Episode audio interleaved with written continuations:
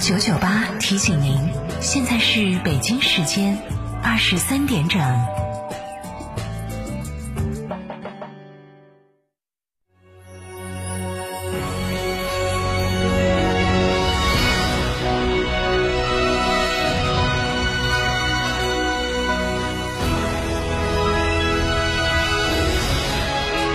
成都的声音，FM 九九点八，成都电台新闻广播。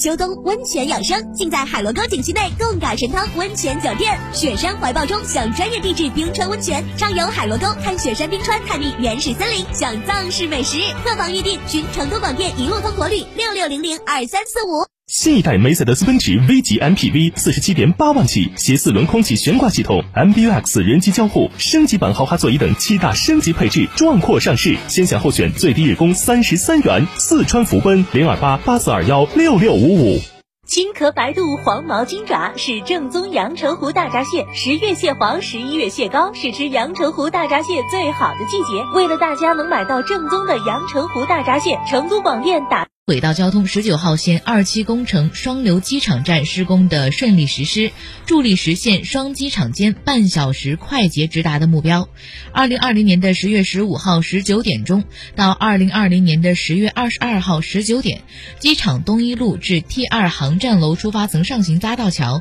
将进行临时的断道施工，请前往 T 二航站楼出发层的车辆由 T 一航站楼出发层绕行。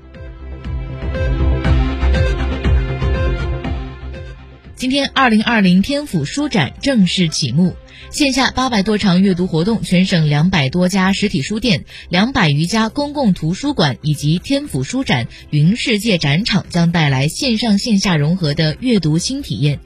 书展期间，全省各地两百余家的实体书店，包括新华文轩旗下的实体书店、三洲新华书店、品牌民营书店和两百余家公共图书馆作为线下展场。读者可以根据所在的城市和位置，寻找附近的线下展场，在家门口参与到天府书展。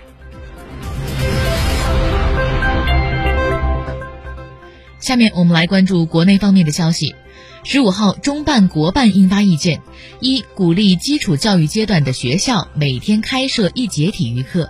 二、高等教育阶段的学校要将体育纳入到人才培养方案，学生的体质健康达标，修完体育学分方可毕业；三、改进中考体育测试内容和计分办法，科学确定并逐步的提高分值。四、探索将艺术类科目纳入到中考改革试点，纳入高中阶段学校考试招生录取计分科目。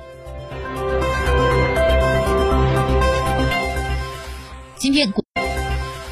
今天国家卫健委在北京发布《二零一九年国家医疗服务与质量安全报告》。国家卫健委医政医管局监察专员郭应红在发布会上介绍，二零一九年全国的医疗机构总数已经超过了一百万家，其中医院的数量为三点四万，全国医疗机构的诊疗人次达到了八十七亿人次，比二零一四年增加了百分之十四点七，住院诊疗人次达到了二点七亿人次，比二零一四年增加了百分之三十点四，在部分的专业层面，像儿科、产科等薄弱专业业。的力量是明显的增强。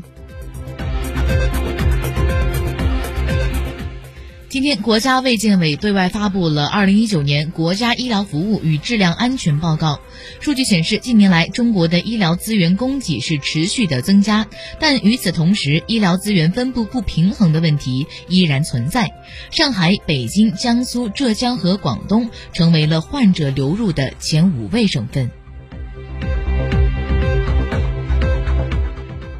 下面我们来关注国际方面的消息。据印度媒体援引印度卫生部十六号公布的最新数据显示，印度新冠肺炎的确诊病例已经升到了七百三十七万零四百六十九例。在过去的二十四小时内，印度的新增确诊病例为六万三千三百七十一例，新增死亡病例八百九十五例，累计死亡病例为十一万两千一百六十一例。近日，在泰国普吉岛，普吉岛的旅游旺季是即将到来，但似乎并没有要复苏的迹象。因受到了新冠肺炎疫情的影响，泰国海滨度假胜地普吉岛是连续数月外国游客是几乎为零，当地的旅游业也是遭受到了重创。